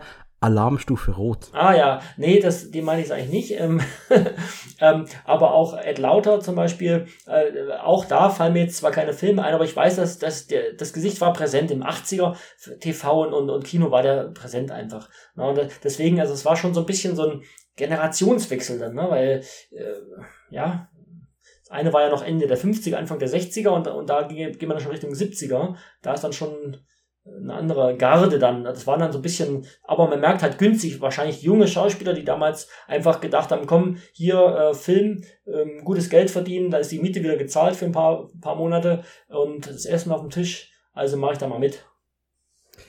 Und dann kamen die 2010er Jahre. Und lange, lange, lange war ein Remake von Die glorreichen Sieben in der Luft hängend. Mhm. Es gab in den 90ern eine TV-Serie mit Michael Bean in der Hauptrolle. Ja. Nicht gesehen. Hat er auch den Chris gespielt, oder? Ja, der hat Chris gespielt, genau, und ähm, steht eigentlich auch auf meiner Liste, weil ich großer Michael Bean-Fan bin. Aber ähm, Schande über mein Haupt, auch, diesen, auch diese Serie ist noch ein weißer Fleck in meiner filmischen Serien Vita. Mal sehen, ob die irgendwo zu kriegen ist. Äh, Würde mich nämlich auch interessieren. Äh, denn auch Robert Vaughn hat hier noch einen Auftritt gehabt. Ich meine als Richter. Okay. Müsste ich mal überprüfen. Aber dann kam Antoine Fuqua. Ja. Da gesagt, hey, ich übernehme das, ich mache. Niemand hat danach gefragt, niemand will mehr einen Western schauen in 2010ern, ich mache einen Western. Und ich weiß noch, da hat so viele Diskussionen gegeben, wer da alles mitspielen könnte. Und korrigiere mich, wenn ich falsch liege, aber Tom Cruise war doch lange mit diesem Projekt in Verbindung gestanden. Oder Tom Cruise war mit vielen Projekten lange in Verbindung gestanden. Das, das kann ich dir jetzt nicht sagen, aber es kann gut sein. Also der stand ja äh, bei, bei vielen Sachen so ein bisschen auf der Liste anscheinend. Ja, aber es kann gut sein. Aber über äh, die Hauptrolle hat ein anderer übernommen, nämlich Denzel Washington. Mhm. Der spielt ja aber nicht Chris, sondern Sam. hat ja den, mal einen Cut gemacht von dieser ewigen Figur des Chris. Er spielt Sam Chisholm. Du hast noch Chris Pratt mit dabei, Ethan Hawke, Vincent D'Onofrio. Mhm. Geile Namen eigentlich. Gute Namen, ja. Wie ist der Film bei dir angekommen? Ähm, also als, als Remake eigentlich überflüssig, weil es gibt Filme, die sind so, die stehen für mich so da, dass es eigentlich kein Remake braucht. Da gehört jetzt auch zurück in die Zukunft dazu, Ähm, da gehört auch Ghostbusters dazu, Schande über die 2016er Ghost. Egal, lassen wir jetzt mal. Ähm, aber es gibt Filme, die, die sind einfach so gut, die brauchen für mich kein Remake. Äh, The Fog, Nebel des Grauens zum Beispiel auch. Ich könnte jetzt stundenlang, aber das machen wir jetzt nicht. Ähm, die glorreichen Sieben auch, zählt für mich auch dazu, hätte es nicht gebraucht. Aber ich muss sagen, als jemand, der den Film, den alten Film gesehen hat und, und auch sehr gern mag, fand ich ihn trotzdem ganz gut. Also ich, und ich glaube, ich hätte ihn noch besser gefunden, wenn ich den aus Original nicht gekannt hätte. Ähm, äh, weil man natürlich immer, man sieht immer Vergleiche. Das ist klar, das ist irgendwo, man, man vergleicht im Kopf, man hat die Bilder im Kopf vom Alten, vom Neuen, man hat die, die Schauspieler im Kopf vom Alten, vom Neuen und dann denkt man immer, hm, hat, was hat mir jetzt besser gefallen oder ist es jetzt überzeugend? Ähm, aber trotzdem muss ich sagen, es war okay. Also es, man konnte ihn ganz gut anschauen und es war, wie du sagst, äh, das Western-Genre ist ja immer mal wieder gibt es ein Aufflackern. Anfang der 90er kam ähm, ähm, der mit dem Wolf tanzt und, und noch ein paar andere. Dann, dann gab es für Kevin Costner noch ähm, Open Range, das war aber eher so ein kleinerer, sehr schöner Film, aber eher ein kleinerer Film. Film ja. ähm, aber es gibt ja immer mal wieder so Versuche hier ähm, mit Brad Pitt, den Todeszug nach Yuma, dann Quentin Tarantino hat es ein paar Mal versucht, aber... Äh, nee, das war äh, Christian Bale. Ja, Christian Bale, ach, Brad Pitt war ein anderer, nee, dann, dann, ja, aber da, dann war es Christian Bale, Brad Pitt genau. hat äh, Jesse James gespielt. Ah ja, okay, genau, die, die, äh, ja. des, des Banditen Jesse. Also, genau, aber es gab immer mal wieder so Aufflackern, sag ich mal, aber es ist, Western ist jetzt nicht das Genre to be in den 2010ern, sag ich mal. Und deswegen aber sag spannenderweise, so gerade Anfang 2000er gab es noch zwei Filme, die nenne ich äh, Western-Pop-Filme Oh, der also, eine ist nein, American nicht. Outlaws und der andere ist Texas Rangers. Ah, nee, Kennst okay. Ich dachte, du sagst es Wild Wild West mit Will Smith. Dann hätte ich dich geköpft und gevierteilt. der ist. Nee, äh, den habe ich im Kino gesehen ich und äh, konnte ihn nicht mehr vergessen. So, so, so speziell. Mantel des ja. Schweigens drüber, bitte. Absolut, absolut. Ich fand den, ganz, ich fand das Remake von Die glorreichen Sieben ganz gut. Ja, ganz gut. Hat mir gefallen. Mir hat den, ich finde generell, es gibt für mich zwei Darsteller die haben generell für mich keine wirklich schlechten Filme im Repertoire. Das ist Denzel Washington und Tom Hanks. Mhm. Und diese Regel besteht bei mir immer noch. Ich habe von beiden noch nie einen wirklich schlechten Film gesehen. Man darf es gerne mit mir diskutieren, aber äh, ich, ich sehe es einfach so. Ja. Und deswegen für mich immer eine sichere Bank, wenn die dabei sind. Und hier ist halt Denzel nicht. Hey, Tom Hanks und Denzel Washington, geile, geile Besetzung, wenn beide, wenn es beide zusammen gewesen wären. Wäre ja Monster gewesen. Ja. Nee, also ich finde, ich habe da jetzt auch kein Problem mit, mit White oder Blackwashing oder so. Da gibt's ja auch äh, viele, die dann sagen, äh, da stört mich jetzt überhaupt nicht. Also ich muss sagen, das ist völlig in Ordnung für mich, dass, dass da Denzel Washington äh, die, die Hauptrolle spielt, also absolut ähm, gut. Äh, wie du sagst, er macht ja viele gute Filme. Also Mann unter Feuer zum Beispiel ist auch einer meiner präferierten Filme mit ihm. Äh, wenn er nicht so neu wäre, dann könnte man den fast mal besprechen im Podcast. Ähm, mag ich sehr gern. Aber wie, wie du sagst, also das ist ein guter Film gewesen. So zwei Minus würde ich sagen als Schulnote für das Remake. Ja, und die Frage ist, kommt noch weiteres irgendwann? Wir kennen die Mechanismen in Hollywood. Äh, man darf damit rechnen, dass in den nächsten, in dieser Dekade vielleicht noch ein weiterer Film dieser Art entstehen wird.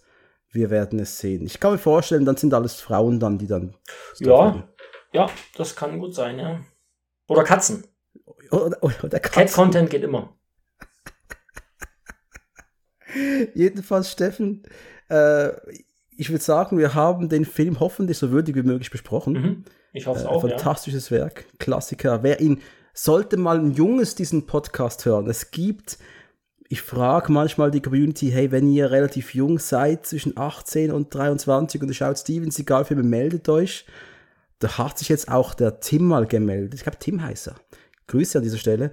Und wenn es junge Menschen gibt, die noch nie die glorreichen Sieben gesehen haben, aus irgendeinem Grund diesen Podcast gehört haben, von diesen beiden alten Säcken hier, Steffen und Dominik, dann geht da raus, holt euch den Klassiker aus dem Jahr 1960 und habt Spaß damit. Ernst gemeinte Empfehlung von Leuten, die so alt sind, wie unsere Väter es damals waren, dass sie uns gezeigt haben. Genau. Lassen wir so stehen, oder? Das war ein gutes Schlusswort, würde ich sagen.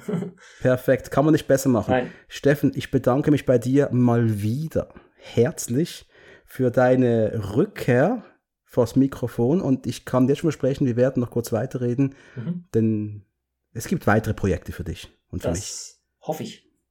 Und für euch da draußen, vielen Dank fürs Zuhören. Ich bin immer dankbar, wenn Action Cult Feedback bekommt in Form von Bewertungen. Gerne fünf Sterne auf Spotify, auf Apple Podcast, auf Podcast Edit, wo immer man kann. Reviews sind immer gern gesehen.